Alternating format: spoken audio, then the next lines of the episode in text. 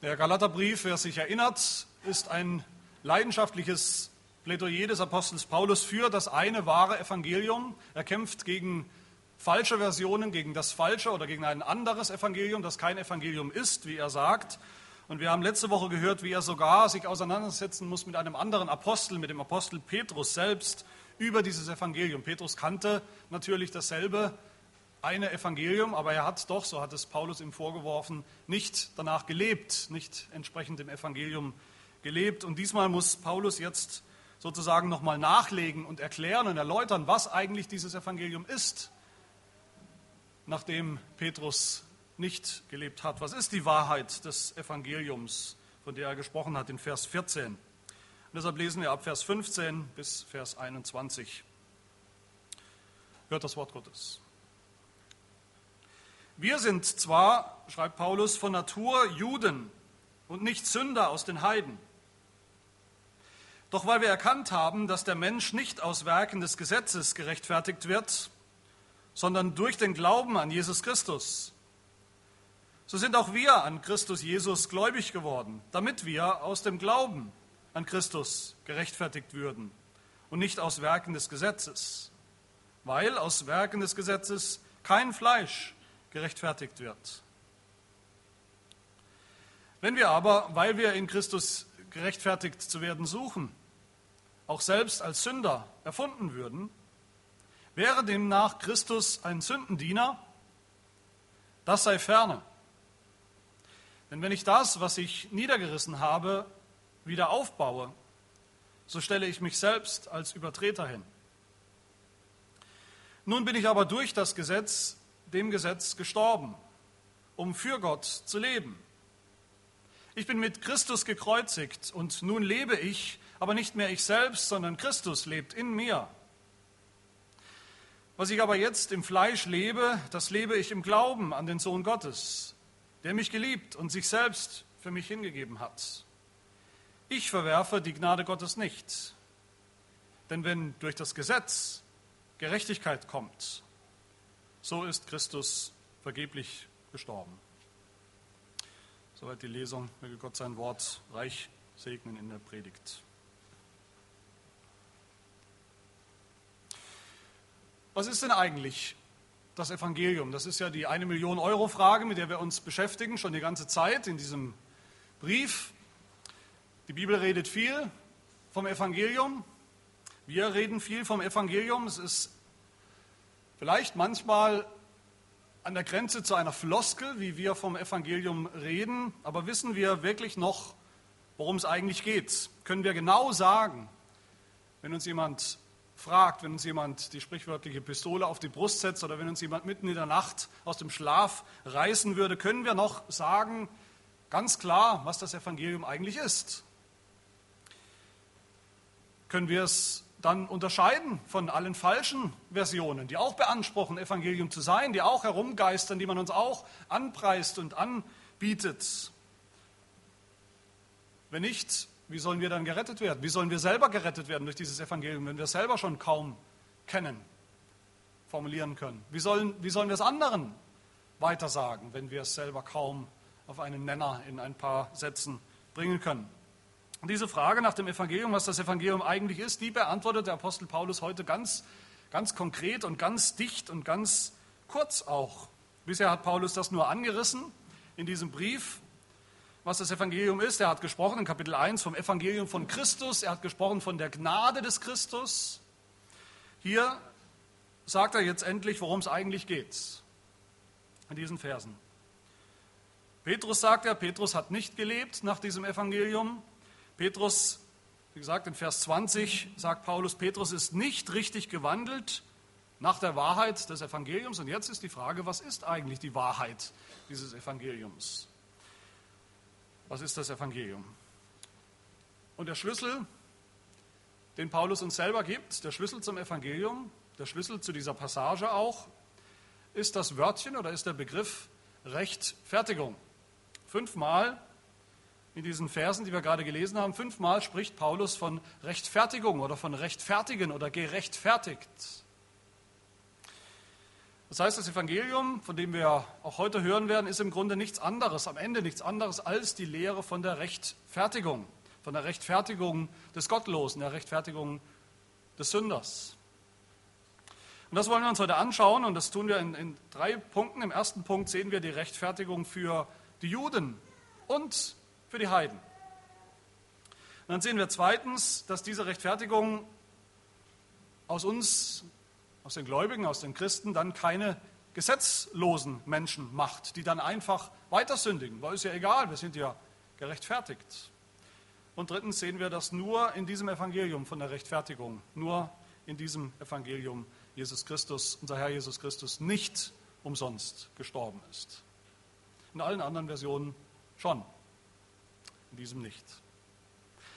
Also zum Ersten, wir sehen hier, Paulus ist wieder ein, ein wahrhafter, ein, ein beispielhafter, ein klasse Rhetoriker. Er schlägt sich auf die Seite der Juden, zu denen er natürlich auch gehört, das ist schon klar. Er ist kein Heide, er ist kein Heide von Hause aus, er ist ein Jude.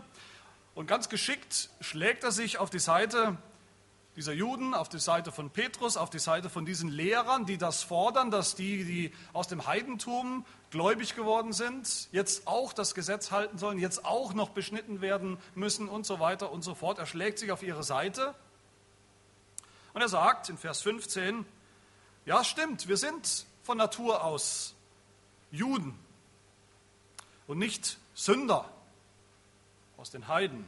Wir sind etwas Besonderes. Wir sind doch immerhin das auserwählte Volk Gottes. Wir sind die Israeliten. Wir sind sozusagen die geistliche, religiöse Elite, der Augapfel Gottes. Wir sind die, wie Paulus an anderer Stelle sagt, im Römerbrief, Römer 9, wir sind die, denen die Sohnschaft und die Herrlichkeit und die Bündnisse gehören und die Gesetzgebung und der Gottesdienst und die Verheißungen und die Väter. All das gehört ja nicht irgendjemandem, das gehört den Juden. Die sind ein privilegiertes Volk. Und die Juden haben sich so angesehen. Die Juden haben sich selbst so angesehen. Sie waren stolz darauf, von Natur aus, von Hause aus Juden zu sein und nicht Sünder von Natur aus, wie die Heiden. Das Jude sein, Jude zu sein, war so stark als Identität. Sie waren so stolz darauf, Jude zu sein, dass sie darüber fast vergessen haben, manche haben es vielleicht vergessen, dass sie eben auch noch etwas anderes sind, nämlich dass sie auch noch Sünder sind. Und so spielt Paulus hier mit. Er spielt mit bei diesem jüdischen Schulterklopfen. Eine Weile spielt er mit.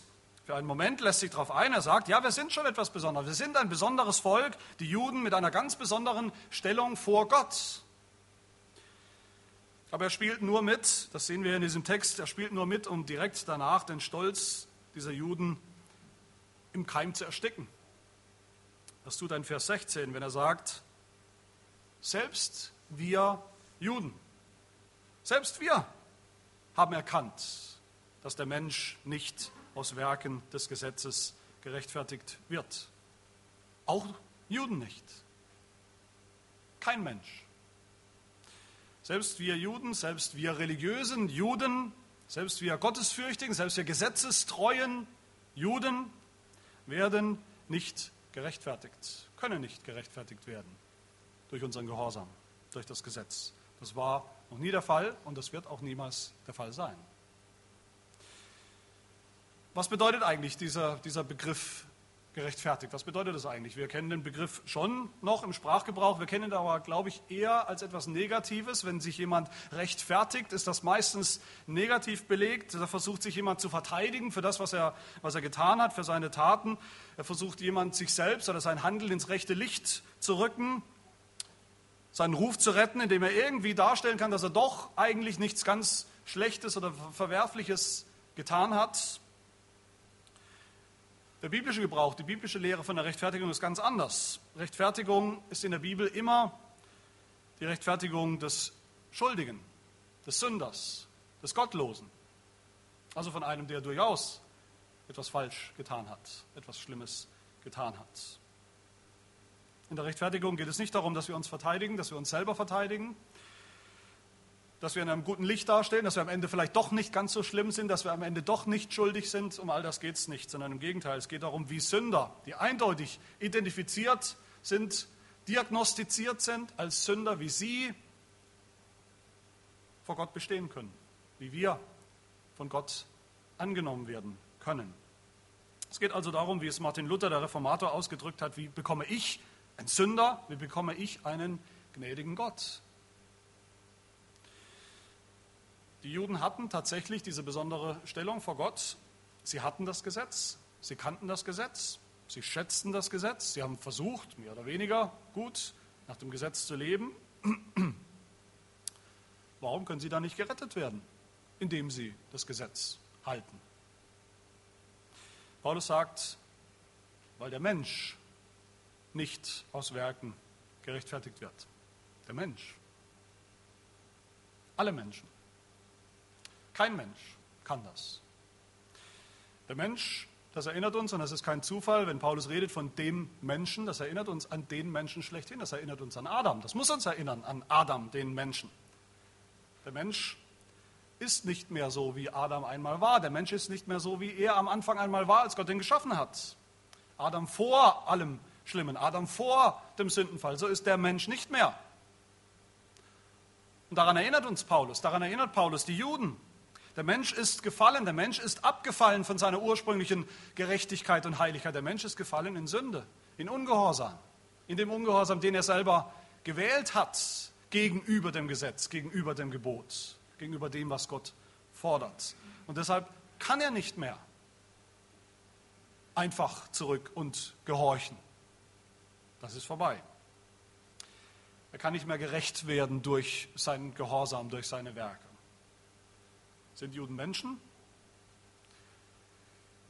Sind sie in Adam, dem gefallenen Adam, dem gefallenen Menschen? Ja, natürlich sind sie das. Die Juden sind auch Menschen, die Juden sind auch in Adam und deshalb können sie nichts, können sie nicht mehr durch Gehorsam, durch Werke gerecht werden. Es ist aus und vorbei. Aber Paulus geht sogar noch einen Schritt weiter. Er sagt am Ende von Vers 16, selbst die Juden, selbst wir können nicht gerechtfertigt werden aus Werken des Gesetzes. Warum nicht? Weil aus Werken des Gesetzes kein Fleisch gerechtfertigt wird. Kein Fleisch. Kein Fleisch ist sogar noch globaler, noch kategorischer als kein Mensch, noch allgemeiner als kein Mensch. Seit dem Sündenfall kann der Mensch Gott Gottes Gebot nicht mehr einfach so gehorchen, schon gar nicht vollkommen gehorchen. Er hat sich dagegen entschieden. Seither ist der Mensch böse durch und durch, sagt die Bibel. Wir sehen das auch sehr plastisch, drastisch, bildhaft in der Geschichte von der Sintflut. Gott hat die Sintflut gebracht, hat es für nötig empfunden, die Sintflut über die Menschheit zu bringen. Warum? Genesis 6 lesen wir, Gott sah die Erde an und siehe, sie war verderbt, denn alles Fleisch hatte seinen Weg verderbt auf der Erde. Alles Fleisch ist sündhaft geworden. Es geht um ein sündhaftes Fleisch. Und das war die Konsequenz. Gott sprach, siehe, ich will die Wasserflut über die Erde bringen, um alles Fleisch, das Lebensodem in sich hat, zu vertilgen. Unter dem ganzen Himmel, alles, was auf der Erde ist, soll umkommen. Wenn Apostel Paulus hier sagt, kein Fleisch kann gerechtfertigt werden durch Werke, durch Gehorsam, dann erinnert er uns, dann erinnert er die Juden dass sie auch gemeint sind, die Juden sind auch Fleisch. Sündhaftes Fleisch. Kein Fleisch kann gerechtfertigt werden vor Gott durch Werke. Sie sind alle gefallen, sie sind alle Sünder. Der Apostel Paulus sagt einmal in den bekannten Versen aus Römer 3, es ist keiner gerecht, auch nicht einer, es ist keiner, der verständig ist, der nach Gott fragt, sie sind alle abgewichen, Sie taugen alle zusammen nichts. Da ist keiner, der Gutes tut. Da ist auch nicht einer. All das gilt nach Paulus für Juden und Heiden gleichermaßen. Er spricht hier absichtlich von Juden und von Heiden. Und dann sagt er weiter, wir wissen aber, dass das Gesetz, alles was es spricht, zu denen sagt, die unter dem Gesetz sind, damit jeder Mund verstopft werde und alle Welt vor Gott schuldig sei, weil aus Werken des Gesetzes kein Fleisch vor ihm gerechtfertigt werden kann. Denn durch das Gesetz kommt Erkenntnis der Sünde. Durch das Gesetz kommt überhaupt nur noch Erkenntnis von Sünde, Erkenntnis, wie es wirklich um uns steht und nicht etwas Positives, nicht Gerechtigkeit, nicht Gehorsam, nicht Leben. Alles Fleisch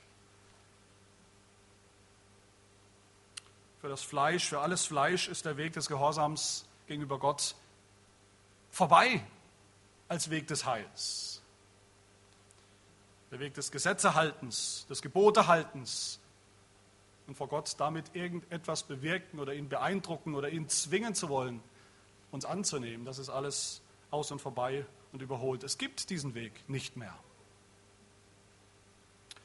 Das Gesetz hat nur noch einen einzigen Sinn und Zweck. Es zeigt uns, wie tief wir gefallen sind, wie mangelhaft wir sind. Den Maßstab, den wir nicht, nicht annähernd erreichen. Und es gibt uns deshalb Erkenntnis, wer wir sind als Sünder, Erkenntnis der Sünde, wie es Paulus sagt. Also Paulus schneidet hier zuerst ganz, ganz kategorisch den einen Weg ab, den, den Weg des falschen Evangeliums, den Weg des anderen Evangeliums, wie er es nennt, den Weg der Werke und des Gehorsams gegenüber Gottes Gebot. Aber gibt es einen anderen Weg? Gibt es einen anderen Weg? Rechtfertigung ist, wie gesagt, Rechtfertigung der Gottlosen, der Sünder, der Menschen, die sündhaft sind, die Fleisch sind, die erkannt haben, dass sie Sünder sind am Maßstab des Gesetzes, die es immer wieder neu erkennen, die es jeden Tag neu erkennen. Rechtfertigung ist der Richter, der aufsteht vor Gericht oder am Ende der Gerichtsverhandlung und der einen Menschen gerecht spricht, als gerecht spricht, der es eigentlich gar nicht ist. Und alle wissen das. Der Mensch weiß es, der Richter weiß es, das Publikum, alle wissen es. Und doch spricht Gott ihn gerecht. Wie kann Gott das tun? Der gerechte Gott, Gott ist ja selber gerecht. Wie kann ein gerechter Gott so etwas tun? Wie geht das? Kann das gehen? Wie kann der gerechte Gott einen ungerechten Menschen einfach so gerecht sprechen? Ist das nicht die größte Ungerechtigkeit, die es gibt? Ist das nicht eine riesige Krise der Gerechtigkeit? Ist das nicht eigentlich, führt das nicht eigentlich zu, völlig, zu einem völligen moralischen Chaos, wenn der gerechte Gott einfach aufsteht und sagt, naja, der, der eigentlich ein Sünder ist, der eigentlich völlig ungerecht ist, den spreche ich jetzt einfach mal gerecht und dann ist alles gut. Nein, Gott tut das nicht. Gott spricht nicht einfach so gerecht. Gott spricht niemanden einfach so gerecht. Gott spricht gerecht, wenn überhaupt, wie es hier heißt, in Jesus Christus, in seinem Sohn. In einem zweiten Adam. Jesus ist gekommen als ein zweiter Adam, also als zweiter Adam im Gegensatz zum ersten, von dem wir gehört haben war er Gott gehorsam. Jesus als zweiter Adam war Gottes Gebot und Gesetz gehorsam, immer gehorsam. So wie wir die Verdammnis Adams bekommen, ob wir wollen oder nicht, erben, ob wir wollen oder nicht, auf unser Konto gebucht bekommen sozusagen, ob wir wollen oder nicht, weil Adam, daran lässt die Bibel keinen Zweifel, weil Adam, weil der erste Adam unser Stellvertreter war im Garten Eden, so können wir auch den Gehorsam Jesu, des zweiten Adams, bekommen, zugerechnet bekommen, weil er auch in der Bibel beschrieben wird als ein Stellvertreter. Aber Jesus, hat, Jesus war nicht nur gehorsam, Jesus hat auch gelitten. Jesus hat auch den Fluch auf sich genommen, als zweiter Adam den Fluch für den Ungehorsam, den Fluch für Adams Ungehorsam, den Fluch für unseren ungehorsam gegenüber Gottes Gebot. Und so bekommen wir auch das Leiden Jesu, das Leiden am Kreuz, sein Tod am Kreuz zugerechnet, weil er auch das stellvertretend erlitten hat, unsere Strafe, unser Leid, unseren Tod. Das ist Rechtfertigung. Und das ist ohne nachzudenken, ohne jeden Zweifel ist das die kostbarste, die zentralste, die wichtigste christliche Lehre überhaupt. Diese Lehre von der Rechtfertigung des Sünders in Jesus Christus, in dem, was Jesus Christus getan hat. Dass Gott uns Sünder, Menschen, wie es hier heißt, Fleisch, wie es heißt, die wir ungerecht sind und ungerecht bleiben, dass er uns als gerecht ansieht, dass er uns gerecht spricht, für gerecht erklärt, sofort, plötzlich, voll und ganz ein für allemal in Jesus Christus. In seinem Gehorsam, der gilt, der für immer gilt, der für uns gilt, und in seinem Leiden, das gilt für immer und für uns. Und das, meine Lieben, sind die zwei Wege des Heiles, die wir gerade gesehen haben, die zwei möglichen Wege des Heils, wovon einer, wie gesagt, überhaupt keiner ist. Entweder der Weg des Gehorsams, dass wir sagen, wir wollen einfach versuchen, wir geben unser, unser Bestes auf dem Weg des Gehorsams gegenüber Gottes Gesetz, Gottes Gebot, den zehn Geboten zum Beispiel. Wir versuchen wenigstens neun oder neuneinhalb einigermaßen zu halten. Das ist der Weg, den Adam hätte gehen können am Anfang, den er aber verworfen hat, ein für alle Mal. Das ist der Weg, den Jesus Christus dann gegangen ist, bis zum Schluss, den er erfüllt hat. Und damit bleibt für uns nur dieser andere Weg, dieser zweite Weg, den der Apostel hier schildert. Und das ist der Weg des Evangeliums, das ist der Weg der Rechtfertigung, das ist der Weg des Glaubens. Hier brauchen wir nichts zu tun. Kein einziges Werk, keinen einzigen Akt des Gehorsams. Wir müssen nur glauben an das, was Jesus Christus getan hat, an seinen Gehorsam. Paulus sagt eigentlich, äh, lustigerweise eigentlich dreimal dasselbe in Vers 16, wenn man das so hintereinander wegliest, wegliest. Dreimal stellt er diese zwei Wege einander gegenüber, den Weg der Werke, des Gehorsams und den Weg des Glaubens. Er sagt, wir haben erkannt, der Mensch wird nicht gerechtfertigt aus Werken, sondern aus Glauben. So auch wir, wir werden nicht gerechtfertigt aus Glauben, sondern aus Werken, damit wir aus Glauben gerechtfertigt werden und nicht aus Werken. Dreimal diesen absoluten Kontrast zwischen diesen zwei Wegen. Und Paulus sagt dann am Ende mit eigenen Worten, wenn ihr Juden das jetzt hoffentlich kapiert habt, dass auch ihr die religiösesten von den Religiösen, die, die sozusagen am nächsten dran sind an Gott, dass auch ihr niemals gerettet werdet durch Gehorsam, durch Werke, durch das Gesetz, sondern allein durch den Glauben an Jesus Christus, allein durch das Evangelium. Wenn ihr das jetzt endlich, hoffentlich kapiert habt, dann gilt das doch umso mehr noch für die Heiden, die nicht mit dem Gesetz aufgewachsen sind, die das Gesetz Gottes im Alten Testament vielleicht gar nicht kennen, die nicht beschnitten sind, die die Gebote vielleicht nicht kennen aus dem Wort Gottes. Juden werden gerettet ganz ohne Gesetz, allein aus Glauben, das ist das Evangelium.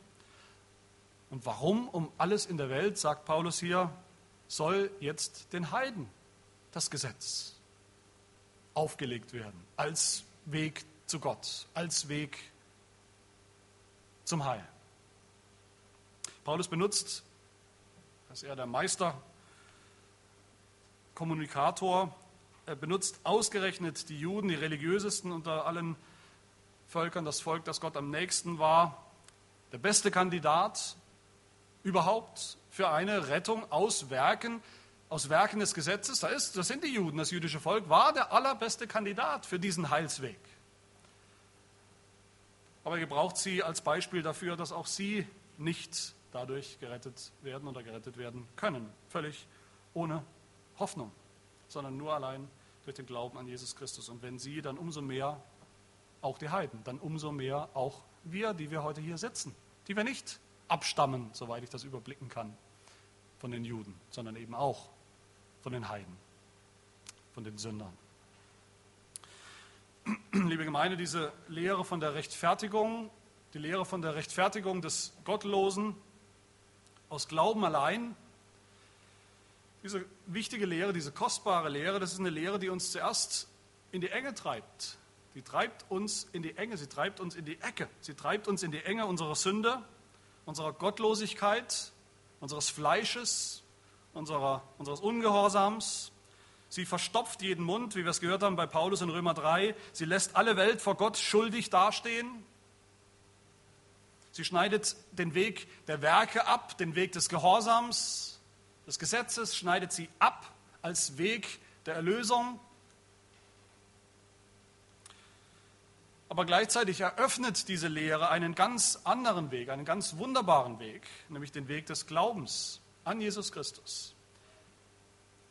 An den Jesus Christus, der für uns gehorsam war, der für uns gelitten hat. Das ist der Weg der Gnade, weil wir da nichts verdient haben, weil wir da überhaupt nichts tun, was irgendeinen Verdienst nach sich ziehen könnte. Es ist der Weg der Gnade, wo wir nichts geleistet haben, wo wir auch nichts leisten müssen. Ich bin der Meinung, man kann diese Lehre, diese Rechtfertigungslehre nicht besser zusammenfassen, als das eines unserer Bekenntnisse tut, nämlich der Heidelberger Katechismus in Frage 60.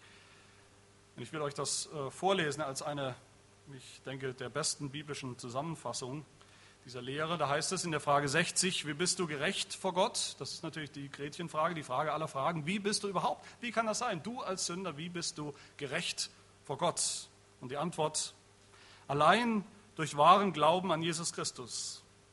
Zwar klagt mich mein Gewissen an, dass ich gegen alle Gebote Gottes schwer gesündigt und keines je gehalten habe und noch immer zu allem Bösen geneigt bin. Gott aber schenkt mir ganz ohne mein Verdienst aus lauter Gnade die vollkommene Genugtuung, Gerechtigkeit und Heiligkeit Christi. Er rechnet sie mir an, als hätte ich nie eine Sünde begangen noch gehabt und selbst den ganzen Gehorsam vollbracht, den Christus für mich geleistet hat, wenn ich allein diese Wohltat mit gläubigem Herzen annehme. Als hätte ich selber nie eine Sünde begangen, als hätte ich selber den ganzen vollkommenen Gehorsam vollbracht. Als hätte ich. Das ist eine wunderbare Vorstellung. Und keine Wunschvorstellung, kein Wunschdenken. Das ist die Realität, die Realität der Rechtfertigung, die wahr wird, wenn Gott so spricht. In Jesus Christus. Über uns. Und so gerecht spricht.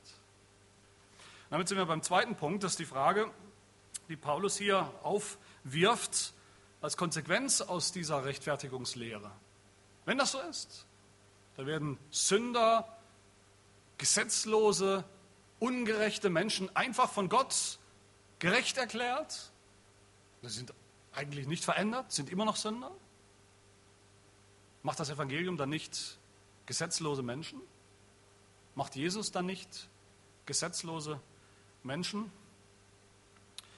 Es ist immer so, wenn das Evangelium, das wahre Evangelium klar und deutlich und richtig gepredigt und verkündigt wird, dann passiert überall und immer und zu jeder Zeit passiert dasselbe. Es führt immer dazu, dass Leute sagen, dass Leute spotten und sagen, ah ja, dieses Evangelium von der reinen Gnade Gottes, wo man nichts tun muss, nichts bringen muss, sich nicht verbessern muss, sich nicht zusammenreißen muss, nicht erst gehorsam sein muss, wenn das so ist, wenn wir gerettet werden, ohne jede Werke, ohne Gehorsam, aus lauter Gnade, dann hat das doch zur Folge, dass Gott am Ende gesetzlose Menschen, Sünder, seine Kinder nennt.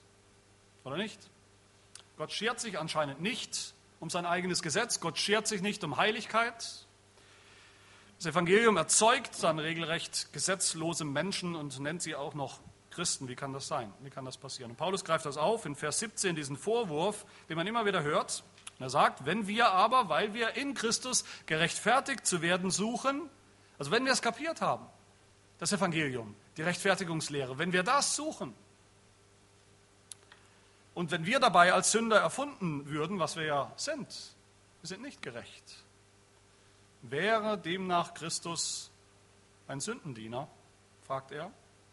Wenn das Evangelium bedeutet, dass Sünder gerecht gesprochen werden, die es ja eigentlich nicht sind, die sich nicht plötzlich radikal verändert haben zu Heiligen. Wenn das Evangelium Menschen rettet, die nicht nach dem Gesetz leben, die es eben noch nicht getan haben, die es jetzt auch nicht plötzlich tun, indem sie gläubig werden, plötzlich Vollkommenheit im Gehorsam, vollkommene Heiligkeit. Nein. Wenn das Gesetz keine Rolle spielt bei unserer Erlösung, warum soll es dann eine Rolle spielen, wenn wir erlöst sind? Fragen diese Leute. Vielleicht ist es dann auch egal. Dann lebt eben jeder so weiter, wie er vorher gelebt hat. Warum sollten Christen, diese Christen danach etwas anderes sein als Sünder, die auch später nicht fragen, nach dem Gesetz Gottes, die auch später nicht fragen nach Werken, nach Gehorsam, nach Heiligkeit. All das ist dann immer noch egal.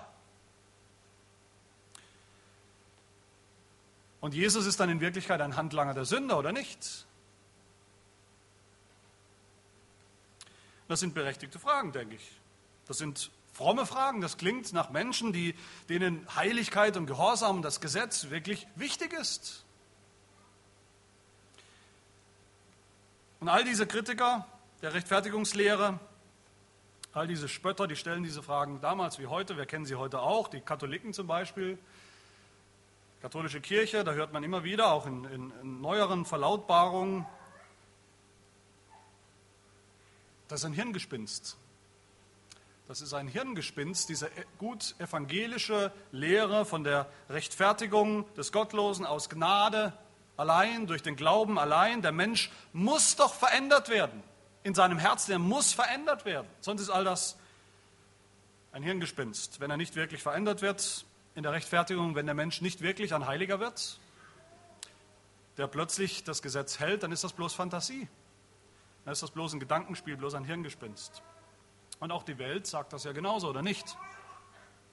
Wie viele Gespräche hatte ich schon mit, mit ungläubigen Menschen in der Welt, die sagen, das ist schön, wie ihr euch das zurechtgelegt habt, diese, diese Lehre vom Evangelium, diese Lehre von der Rechtfertigung. Ihr bildet euch ein, dass Gott euch annimmt, einfach weil ihr an einen anderen glaubt, weil ihr an diesen Jesus Christus glaubt, an seinen Gehorsam, an sein Leiden. Ohne dass er selbst etwas tun muss, ohne dass er selbst irgendeinen Beitrag äh, leistet. Das macht aber immer noch keine anderen Menschen aus euch. Das ist alles bloß Fiktion. Ein Gedankenspiel, ein Rechenspiel. Was sagt das Wort Gottes? Was sagt der Apostel Paulus zu diesen Einwänden oder Scheineinwänden? Er sagt, das sei ferne. Der Apostel Paulus sagt immer, das sei ferne, wenn es wirklich nichts gibt, was wahr ist in diesem Einwand. Das sei ferne bedeutet so viel wie, ihr habt überhaupt nichts verstanden. Ihr habt nicht verstanden, wie das Evangelium funktioniert. Ihr habt nicht verstanden, wie Rechtfertigung funktioniert. Ist Christus ein Sündendiener? Ist die Frage. Produziert der Glaube, produziert der Glaube an Jesus Christus lauter gerechtfertigte, sogenannte gerechtfertigte Sünder, die aber immer noch weiter leben in ihren Sünden das sei ferne, sagt Paulus. das ist das, das ganz genau dasselbe, das sei ferne, das Paulus auch in Römer 6 herausruft, herausposaunt, in Römer 6, wo er sagt, was wollen wir jetzt sagen? Sollen wir in der Sünde verharren, in der Sünde weitermachen, damit das Maß der Gnade voll werde? Das sei ferne. Wie sollten wir, die wir der Sünde gestorben sind, noch in ihr leben? Dasselbe Vorwurf, den er hier aufgreift im Römerbrief, mit derselben Antwort. Und nochmal in Vers 15, Römer 6, wie nun sollen wir sündigen, weil wir nicht unter dem Gesetz, sondern unter der Gnade sind? Ist das die Konsequenz aus der Rechtfertigung? Das sei ferne, sagt er auch da. Nein, Jesus hat uns nicht erlöst aus Gnade, damit wir jetzt immer weiter fröhlich weiter sündigen. Jesus ist nicht, auf gar keinen Fall zum Sündendiener, zum Handlanger der Sünde und der Gesetzlosigkeit und der Ungerechtigkeit geworden, dem, was er getan hat. Aber es ist eben nicht das Gesetz, das uns motiviert zum Gehorsam. Es ist nicht das Gesetz, das uns Kraft gibt, als Christen, als Gerechtfertigte, jetzt auch anders zu leben, ein neues Leben zu leben, kleine Schritte des Gehorsams zu machen, zu gehen. Und das ist das große Missverständnis. Es ist nicht der Appell an das Gesetz, an die Gebote, das Gesetz zu halten. Es ist nicht der Zwang, uns jetzt eben auch noch beschneiden zu lassen, was ja in den Gemeinden in Galatien der Fall war.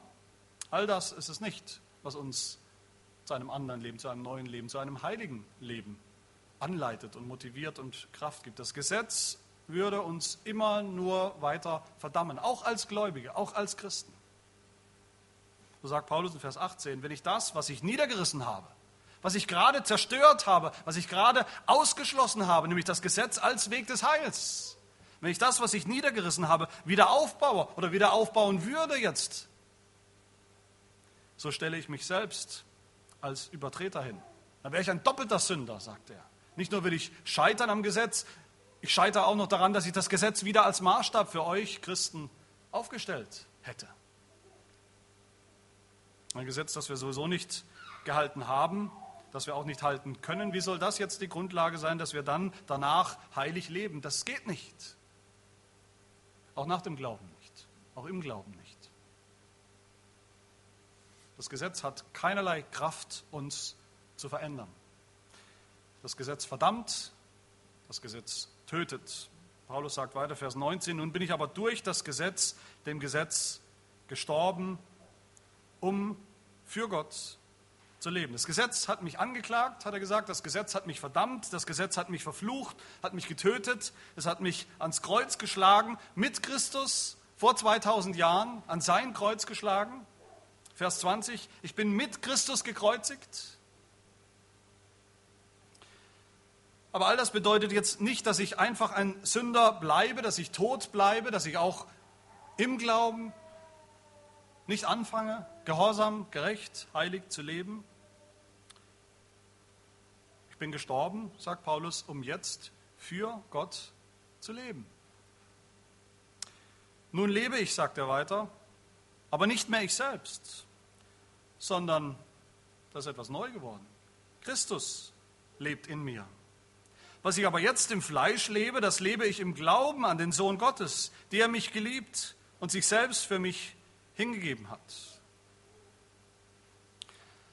Denke, das ist die, die Botschaft hier, die wir uns merken wollen und merken sollen. Das Lebensprinzip des Christen ist nicht und niemals das Gesetz. Auch nicht auf dem Weg der Heiligung, sondern der Glaube. Das Gesetz ist kraftlos. Nur der Glaube hat Kraft. Der Glaube an Jesus Christus bedeutet, dass das, was er erlebt hat, auch wir erleben.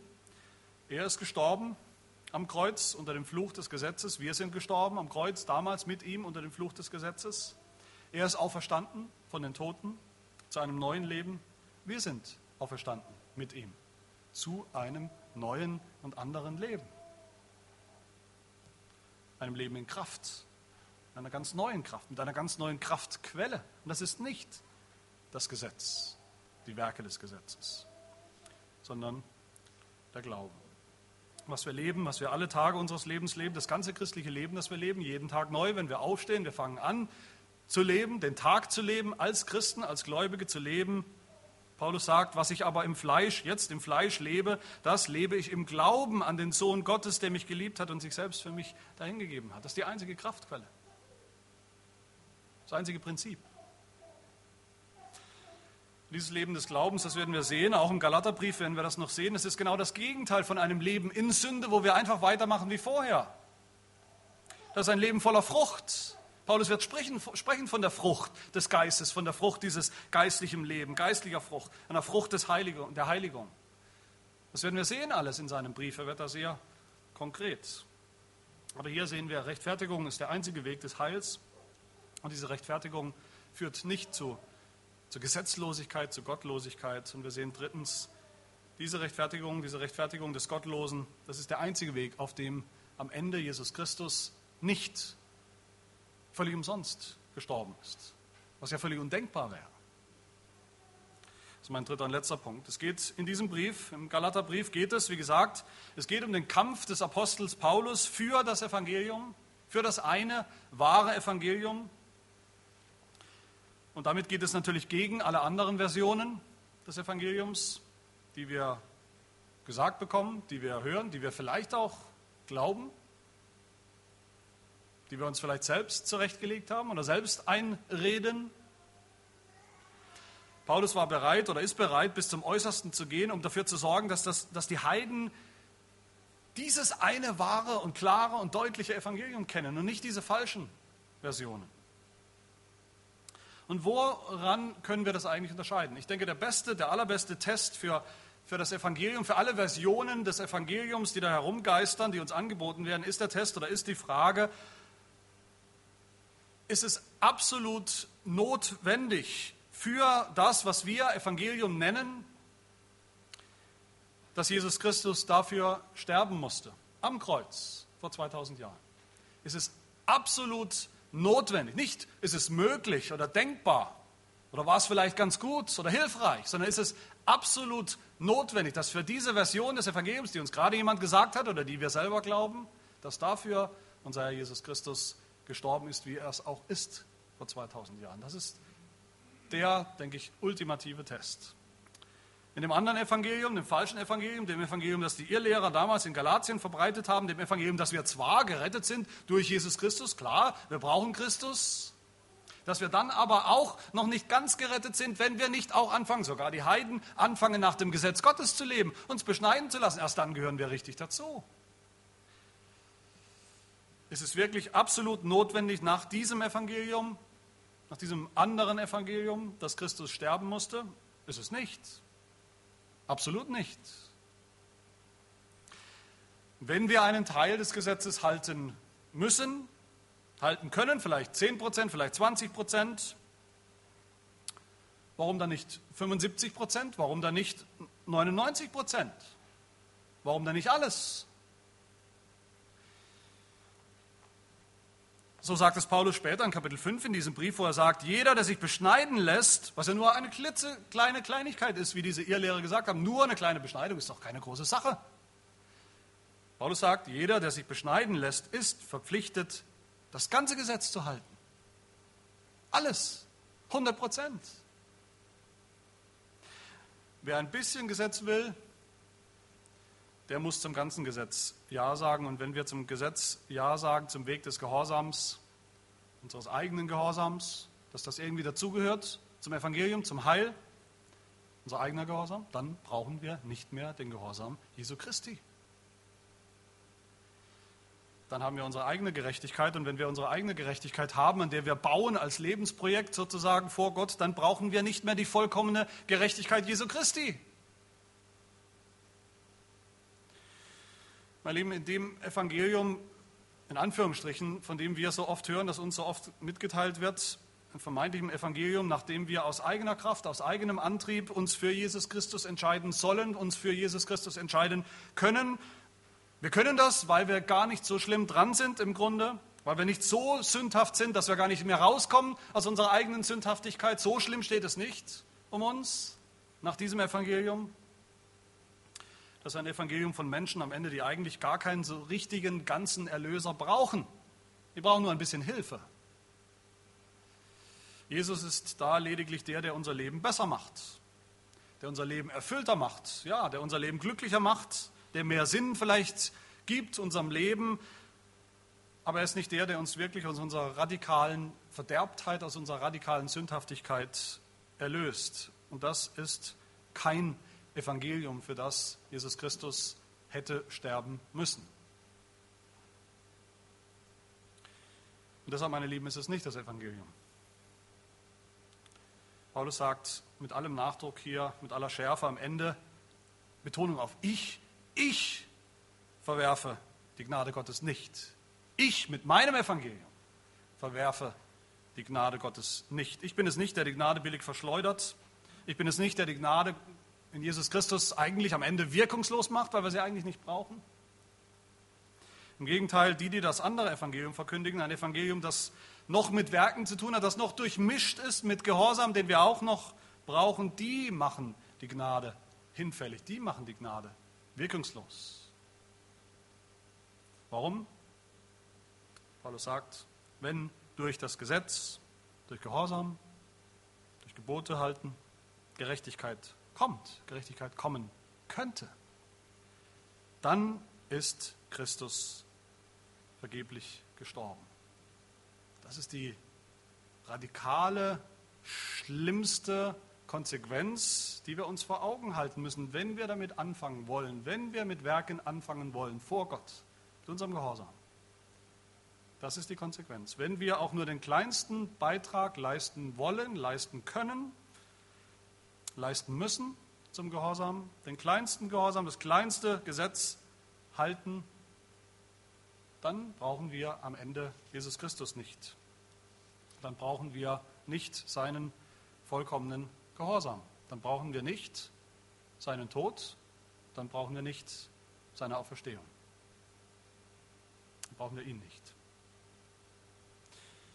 Wie steht es mit uns? Wie sieht es aus mit uns? Was machen wir mit diesem Gesetz? Mit dem Gesetz, das seitdem Gott es ausgesprochen hat, seitdem Gott es den Menschen gegeben hat, das dasteht als steiler, als unüberwindbarer Maßstab Gottes. Was machen wir eigentlich mit dem Gesetz, mit den Geboten, die Gott uns gegeben hat, wenn wir daran denken?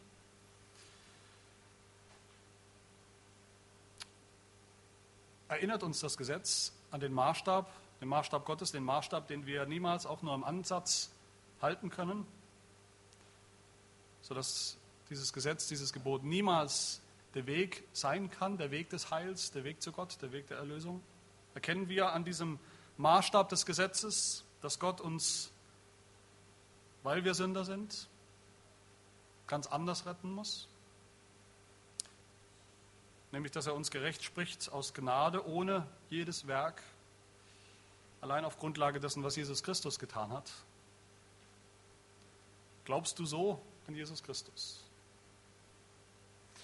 Und seinen vollkommenen Gehorsam gegenüber dem Gesetz, seinen Gehorsam für dich, und seinen Gehorsam stellvertretend für uns, an sein Leiden für dich stellvertretend.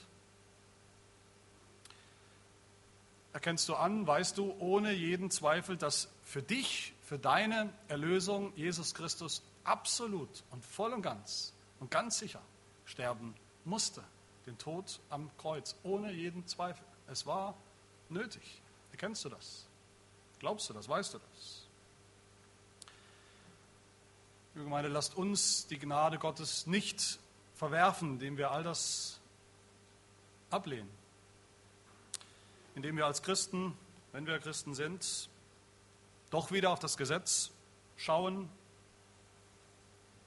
und es Gott vor die Nase halten, die kleinen, mickrigen Versuche, gehorsam zu sein, auf unseren Gehorsam schauen, der doch immer unvollkommen bleibt, auf unseren Gehorsam, der selbst bei den Besten von uns, bei den Geistlichsten von uns, bei den fortgeschrittensten Christen, kann uns doch, wenn wir ehrlich sind, dieser Gehorsam, auch wenn er noch so fortgeschritten ist, wie gesagt, kann uns niemals Ruhe geben für unsere Seele. Niemals. Das ist völlig unmöglich. Kann uns niemals auch nur fünf Minuten, auch nur fünf Atemzüge der Gewissheit geben.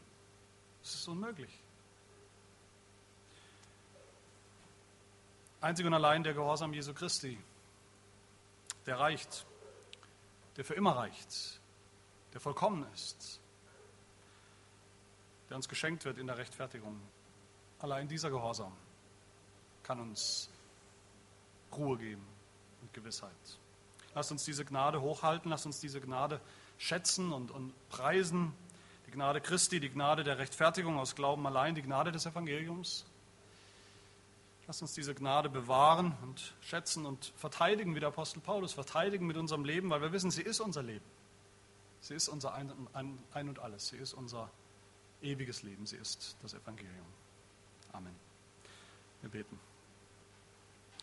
Herr, bewahre uns davor, dass wir diese Gnade, deine Gnade, die Gnade Gottes, dieses kostbarste aller Güter, dass wir sie verwerfen dass wir den Tod Jesu, seinen Gehorsam und sein Leiden für vergeblich darstellen, weil wir jetzt als Christen wieder anfangen, an unserer Gerechtigkeit, an unserer Rechtfertigung zu basteln, als müssten wir sie erst vollbringen durch unsere Werke, durch unseren eigenen Gehorsam. Herr, bewahre uns davor, dass wir das Evangelium entleeren und unterwandern, untergraben, indem wir meinen, wir müssten ihm noch etwas hinzufügen. Als wäre es Gnade und etwas. Gnade und Werke, Gnade und Gehorsam.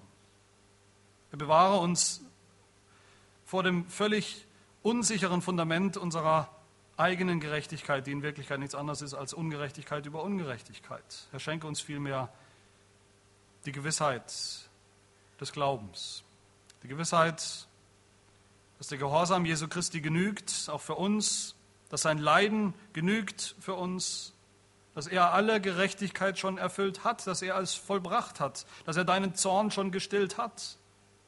Und all das für uns, weil er derjenige ist, der uns geliebt hat, der sich selbst für uns dahingegeben hat. Also preisen wir das Evangelium von der Rechtfertigung des Gottlosen, von unserer Rechtfertigung aus Gnade allein durch den Glauben, den du uns schenkst, den Glauben an Jesus Christus. Das ist unsere einzige Hoffnung, eine fundierte Hoffnung, eine Hoffnung, die uns gewiss macht, eine Hoffnung, die uns dann auch Kraft gibt. Und auch darum bitten wir, dass du uns diese Kraft gibst, immer wieder neu, die Kraft jetzt für dich, für Gott zu leben, wie es der Apostel Paulus hier sagt. Und all das bitten wir im Namen unseres Herrn Jesus Christus. Amen.